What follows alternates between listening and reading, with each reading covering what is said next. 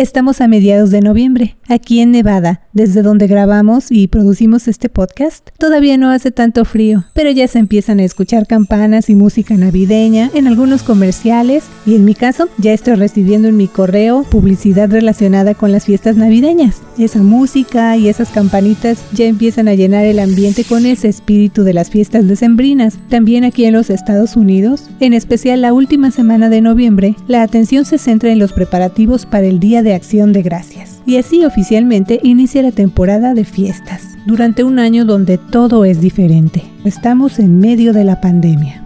¿Qué precauciones extras debemos tomar para disfrutar esta temporada de manera segura? ¿Cómo podemos tener esa conversación con nuestros seres queridos? Justo esta semana, cuando estamos grabando este podcast, el gobernador del estado, Steve Sisolak, instó a los nevadenses a limitar actividades no esenciales bajo quedarse en casa 2.0 o enfrentar restricciones en dos semanas. Y también esta semana, su oficina de prensa dio a conocer que él dio positivo al COVID-19. Bajo todo este panorama, nuestro invitado en este episodio, el doctor Fermín Leguén, director interino del Distrito de Salud del Sur de Nevada, nos habla de lo que debemos tomar en cuenta en esta época de fiestas en tiempos del COVID-19, considerando desde luego el aumento de casos que se está registrando en especial en estas últimas semanas aquí en Nevada. Le saluda Luz Gray, editora de The Nevada Independent en español. Somos un portal de noticias que usted encuentra en el Internet.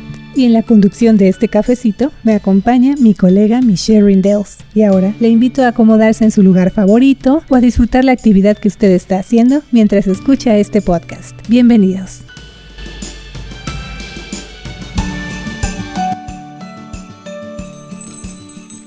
Saludos Michelle. Hola a todos, lista para informarles desde el norte de Nevada. Y bueno, ahora pasamos a darle la bienvenida y también las gracias al doctor Fermín Leguén. Apreciamos su tiempo, doctor, para esta entrevista. Muchas gracias por tomarse este cafecito informativo con nosotros. ¿Cómo está? Eh, muchas gracias por invitarme y por la oportunidad de, de conversar con, con tu audiencia y gracias por el café también. Nos gustaría dar un poco de contexto para que el público la conozca más y para ver cómo ha ayudado su experiencia para combatir los retos que ha traído el COVID-19 en el sur de Nevada. Por ejemplo, usted fue criado en, y educado en Cuba y también tiene una trayectoria que lo ha llevado por países como España y Etiopía. Le ha tocado apoyar programas de vacunación, abordar el brote de cólera y colaborar en programas para enfermedades respiratorias y para el SIDA. ¿En qué consiste su trabajo actual como jefe de salud del condado Clark? En estos momentos yo estoy como director interino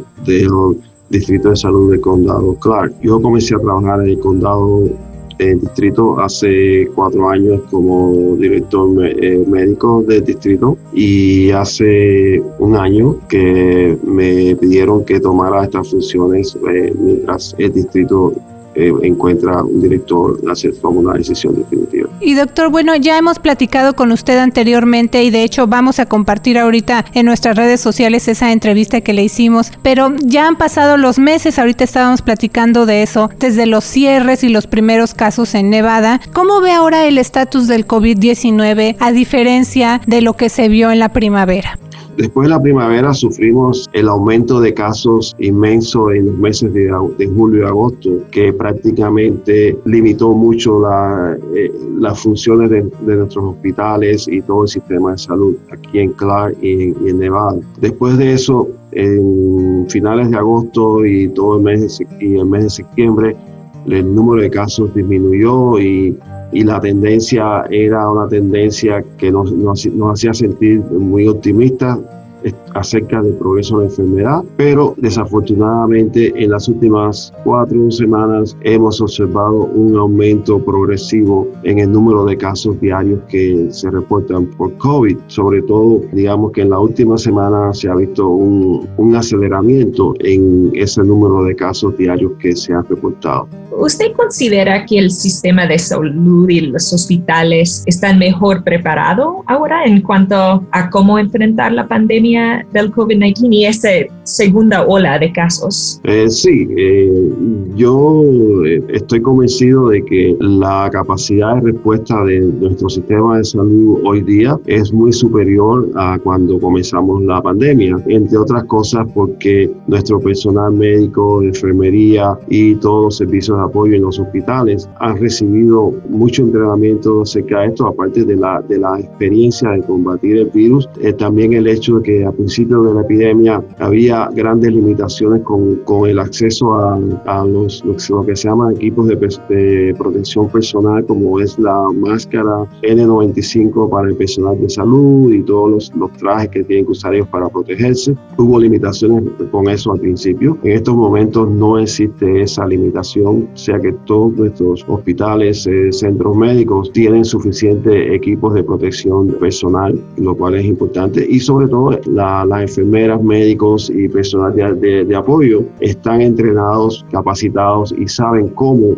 enfrentar un caso de COVID, lo cual es extremadamente importante. Igual, medicamentos que no existían a principios de la, de la epidemia, hoy día hay varios medicamentos que no curan el COVID como tal, pero ayudan a disminuir la severidad, la mortalidad por, por esa enfermedad, igual que otras técnicas que están usando en los hospitales para disminuir la mortalidad por esta enfermedad. Hablando de, del aumento de casos en recientes semanas, ¿cuáles son las causas más comunes de la propagación. Son eventos grandes, campañas políticas o casinos o, es reuniones familiares y cosas más pequeñas. Bueno, una de las cosas que se cita como elemento contribuyente a, este aumento de casos que hemos visto en las últimas semanas es el hecho de, del, cambio de temperatura. El virus eh, tiene la capacidad de sobrevivir por más tiempo a temperaturas más bajas. O sea que eso es un elemento que favorece su continuidad en el ambiente y por tanto su capacidad de, de infectar a las personas que están alrededor. Eso es algo.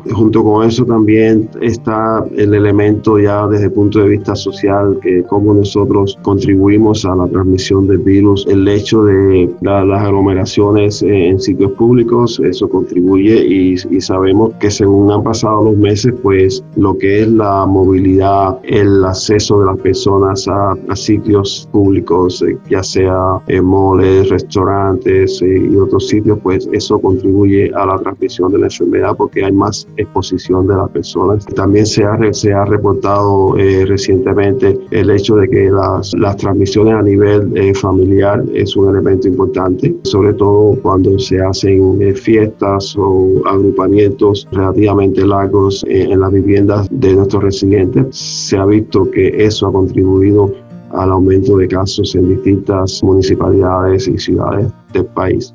Y junto con eso, el hecho de que el que no estemos cumpliendo todos con las medidas de distancia, distanciamiento social que se recomienda, o sea, los seis pies o dos metros de distancia en sitios públicos, el hecho del uso de la máscara o protecciones de las faciales, y tapándose la nariz y la boca, pues no siempre todos estamos cumpliendo con eso y no es, no es raro ver a personas que tienen una máscara puesta, pero la nariz está fuera de la máscara. Entonces, realmente, realmente esa persona no, no se está protegiendo ni está protegiendo a los que están alrededor de ellos. Sí, tiene una máscara, pero no está haciendo un uso adecuado de la máscara. Eh, o sea, eh, es una combinación de, de, distintos elementos que, que ha contribuido o está contribuyendo a que exista un aumento de la transmisión local del virus aquí en, en nuestro condado y, y, en lo que es el estado de Nevada en general. Doctor, ¿usted considera que las campañas informativas de prevención en el sur de Nevada están siendo efectivas en comparación con los primeros meses de la pandemia? Porque estoy viendo negocios abiertos y y casinos abiertos y, actividades y, quizás la gente psicológicamente están pensando el virus ya se fue. bueno, esa es una buena pregunta. Eh, nosotros en estos momentos el Distrito de Salud está trabajando estrechamente con el condado Clark y con otros miembros de la comunidad desarrollando nuevos mensajes para enfrentar el coronavirus, porque sí, estamos ya a ocho meses de, comenzar esta epidemia, se menciona mucho el hecho de lo que ahora se le llama el agotamiento de, de COVID, porque bueno, es normal, son ocho meses de, de sufrimiento sostenido por cada miembro de la comunidad, todos hemos estado afectados de una manera u otra por esta pandemia. Y el mensaje no puede ser el mismo, eh, tenemos que cambiar el mensaje y eso es lo que estamos haciendo ahora, trabajando con estos grupos para eh, tratar de seguir influyendo a nuestra comunidad para obtener una respuesta positiva en cuanto a la protección, porque el virus todavía está ahí, no tenemos una vacuna efectiva todavía aprobada, pero aún cuando tengamos esa vacuna aprobada y que sea efectiva mañana, va a pasar varios meses para que toda la población esté protegida. Entonces, mientras no lleguemos a ese nivel de protección a nivel de toda la comunidad,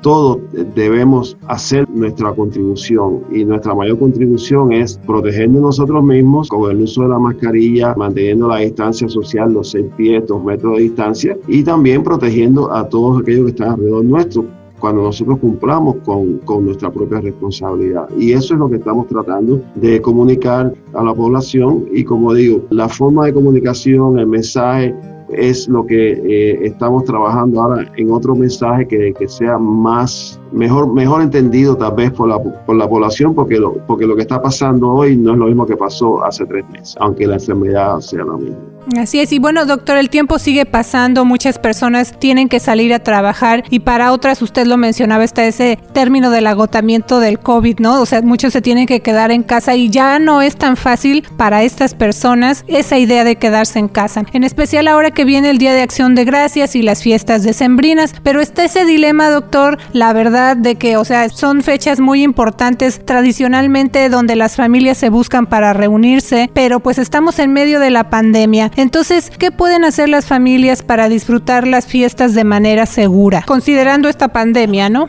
Bueno, ok, eh, nosotros lo que sí seguimos recomendando que, que traten de no, de no tener más de 10 personas en la, en la casa. Sabemos que muchas muchas familias de por sí en la casa son casi 10, muchas familias. Tenemos que entender que estamos en medio de una epidemia y aunque extrañamos queremos tanto ver a todos estos seres queridos que están a distancia, porque no solamente es que vivan en, tu ciudad, sino que también esta época es la época en que las personas se trasladan de una ciudad a otra o de un país a otro para estar con su familia, pero es mejor para todos los miembros de la familia posponer esa oportunidad de intercambio físico con, sus seres queridos y usar otros medios, los medios electrónicos. Muchas familias, muchos grupos eh, usan lo que es el acercamiento virtual, se conectan en línea y ya sea por los distintos de los medios que existen para eso y entonces ahí eh, hacen su, su fiesta uno está, uno está cortando un cake, el otro está abriendo un refresco,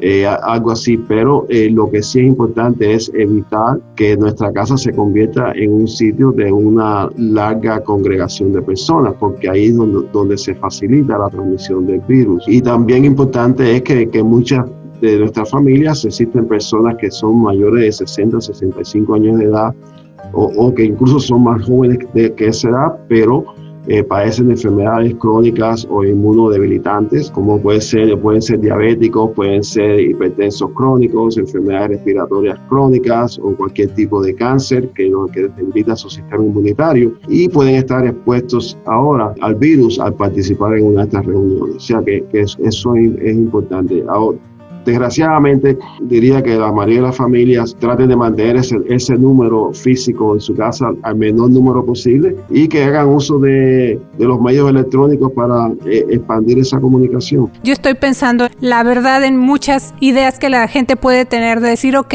estoy escuchando que, bueno, mantenerlo en casa, que no sean más de 10 personas, pero también hay quienes pueden estar pensando, bueno, ¿qué tal si lo hacemos afuera? Entonces pueden venir más personas. ¿Qué, qué nos dice de eso? Porque porque también esa puede ser una situación que esté en la mente de muchas personas, ¿no? Bueno, pero, igual lo, hacen afuera, pero igual, igual es una congregación larga. Y además todos sabemos que no es realista, porque, por ejemplo, tú tienes un patio grande, una yarda grande, eh, que puede acomodar fácilmente 50 personas con distanciamiento social. Pero también tú sabes que, esas 50 personas no se van a mantener en tu patio, van a estar entrando y saliendo de la casa a la cocina constantemente. O sea que, que ahí tienes ya eh, el riesgo de por sí aumentado. Por eso es que hacemos esa recomendación. Doctor, a veces esas conversaciones son difíciles con algunos familiares. ¿Tienes consejos para abordar ese tema con sus seres queridos? Bueno, la primera cosa es que la persona, la familia, tome conciencia de lo que está pasando hoy día, de que estamos en medio de una epidemia, lo cual no es algo normal en la vida cotidiana del ser humano. Eh, la última vez que sucedió algo, algo, como lo que estamos sufriendo ahora fue más de 100 años atrás, o sea que no pasa todos los días, es una situación inusual y tenemos que tratar de, de protegernos contra esta situación inusual. El hecho de que renunciemos a participar todos de una manera física en, en, esa festividad familiar constituye un sacrificio para cada uno de, de las personas, los, los, que, los que van a estar presentes y los que van a estar virtuales, porque todo quisieran estar ahí, pero también pensar, considerar que al disminuir el número de personas que van a estar en ese evento familiar, estás contribuyendo a la salud de cada uno de tus familiares, porque los estás protegiendo a ellos y te estás protegiendo tú también. Eso para mí tiene mucha importancia. Las personas que van a estar participando en esa reunión familiar, si no son personas que viven en esa casa, porque bueno, van a llegar ahí que no están en esa casa, bueno, ¿qué han hecho antes de llegar ahí para asegurarse de que no van a ser un riesgo para sus familiares? ¿Tiene síntomas respiratorios, sí o no? ¿Ha notado alguna situación diferente en su organismo? ¿Está con fatiga? eh, dolores musculares, eh, alguna cosa que, que, no es lo normal en su cuerpo, porque el coronavirus se puede manifestar de cualquier forma, no solamente con síntomas respiratorios. Entonces, cualquier síntoma que usted tenga que no es normal y no es parte de, de su vida diaria, ya de por sí debe excluirlo de, de, esa participación familiar porque va a poner a las personas en riesgo. Entonces, todas estas son cosas que la persona tiene que tomar en consideración, tiene que ser bien crítico consigo mismo porque la decisión que toma va a afectar no solamente a él o ella, sino a todos los que van a estar eh, compartiendo esa reunión. Entonces, es una situación difícil, sobre todo en una cultura como la cultura hispana, que es, que es una cultura que, que tiene mucho elemento de, de, de, de, familia y de reunirse y compartir, de esa serie de cosas, pero considerar que va a ser una vez, porque realmente es, es prácticamente imposible que vayan a haber dos navidades eh, consecutivas con el COVID molestando como está molestando ahora. Eso no, no esperamos que sea así. Pero ahora la tarea que tenemos eh, más grande es esa, es protegernos nosotros, proteger a nuestros familiares y amigos y sacrificarnos, porque en realidad es un sacrificio y es lo que tenemos que entender, es un, es un sacrificio que está estamos pidiendo a todos y todos tenemos que contribuir con eso. Ahorita que estamos haciendo la entrevista, se da a conocer, hablando ya de la vacuna, que pues están haciendo estudios para sacar la vacuna contra el COVID-19. La firma farmacéutica Pfizer afirmó que el ensayo más reciente de su vacuna es efectiva en un 90%. ¿Cómo podemos saber si cuando salga la vacuna es seguro ponérsela?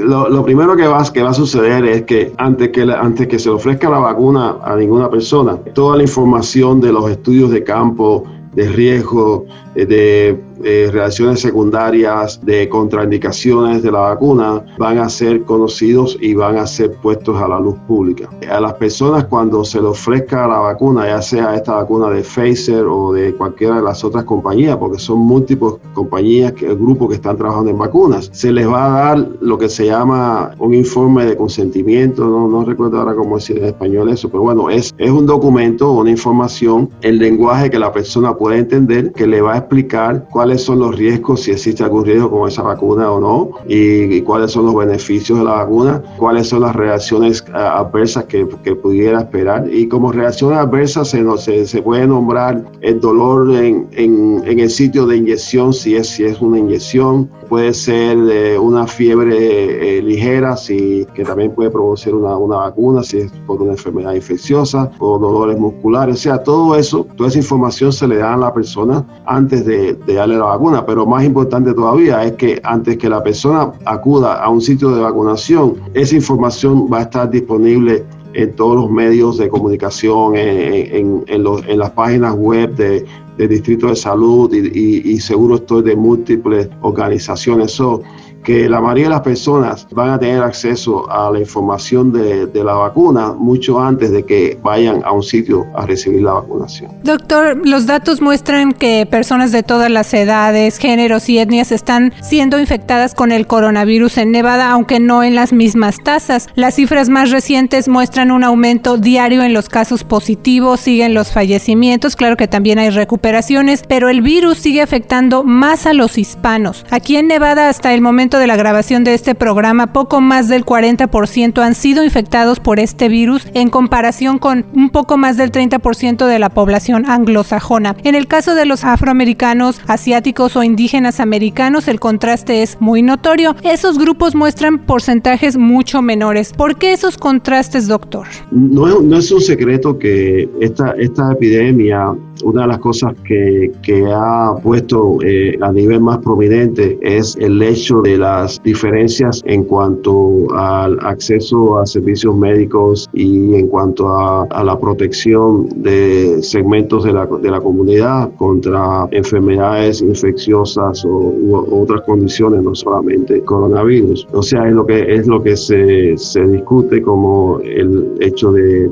eh, igualdad de salud términos parecidos. El coronavirus en, en esta comunidad eh, ha, estado afectando desproporcionadamente a la población hispana, pero igual, igualmente a la población afroamericana y en menor proporción a la población de origen asiático. Eso lo vemos cuando miramos a las tasas, son medidas estadísticas, realmente el por ciento te da una idea, pero no es, no es una buena unidad para comparar, pero cuando lo comparamos con medidas estadísticas más específicas, vemos que estos tres, grupos, eh, eh, los tres han sido desproporcionadamente afectados por enfermedad. En cuanto miramos a, mortalidad por el coronavirus, lo que, lo que hemos observado en el condado Clark es que la mayor mortalidad eh, se observa en los afroamericanos y en las personas de origen asiático con medidas más, más específicas que no, no es el por ciento, porque el por ciento va a ser siempre menor porque son grupos que, que son una proporción menor de esta población, pero cuando lo comparas su proporción contra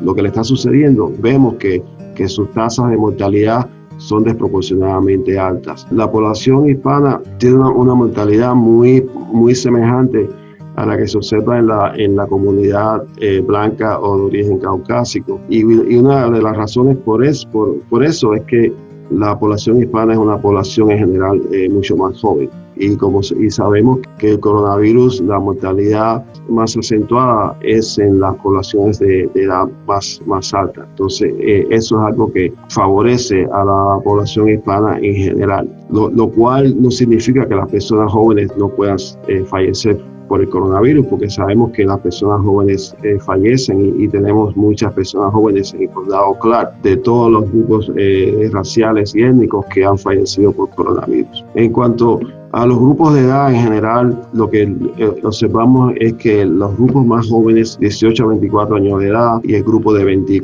de 20, 24, 25 a 49 años de edad, son los grupos con mayor número de casos que hemos visto desde la oleada de julio hasta ahora. Ese, ese grupo de edad o esos grupos de edad son los grupos más socialmente activos, son los que tienden más a bueno, estar en fiestas, lugares públicos, pero además es, es, la, es el contingente principal de nuestra fuerza laboral. O sea que, es un grupo que se, expone en muchas ocasiones innecesariamente porque bueno, es, parte de, de, la idiosincrasia de ese grupo de edad, pero al mismo tiempo eh, un elemento muy negativo para todos es que ellos representan la mayor parte de nuestra fuerza laboral y por tanto ellos tienen que hacer un esfuerzo para cuidarse ellos y para cuidar a, las personas de su familia, que, que, son personas de edad avanzada y pudieran adquirir el virus por estar en contacto con ellos. Obviamente este tema da para más, pero ¿hay algo en particular que le gustaría agregar? No, ante todo quiero darle las gracias a ustedes por la oportunidad de, participar en su programa y compartir estas eh, ideas y, y la importancia de de nuestra contribución individual a, la defensa o la protección contra, contra el virus. Hoy día, como la vacuna todavía no está aquí y no ha sido aprobada todavía, la mayor defensa que existe contra esta enfermedad somos nosotros mismos y, y nuestras acciones. Y entonces, eh, ahora que empiezan las fiestas, por favor, mantenemos los valores familiares, pero vamos a tratar de mantener la distancia social y disminuir a lo posible el, el número de personas que van a acudir a estas fiestas familiares. Bueno, pues ya lo escuchó usted. Muchas gracias por haber venido a tomarse este cafecito informativo con nosotros, doctor. Bueno, gracias, gracias, buen día. El doctor Fermín Leguen, jefe interino de salud del condado Clark. Yo soy la periodista Luz Gray, le mando un saludo y que tenga una semana llena de éxito. Yo soy la reportera Michelle Rendells, ya estamos preparando más cafecitos informativos, así que nos escuchamos la próxima semana en The Nevada Independent en español. Nuestro estado, nuestras noticias, nuestra voz.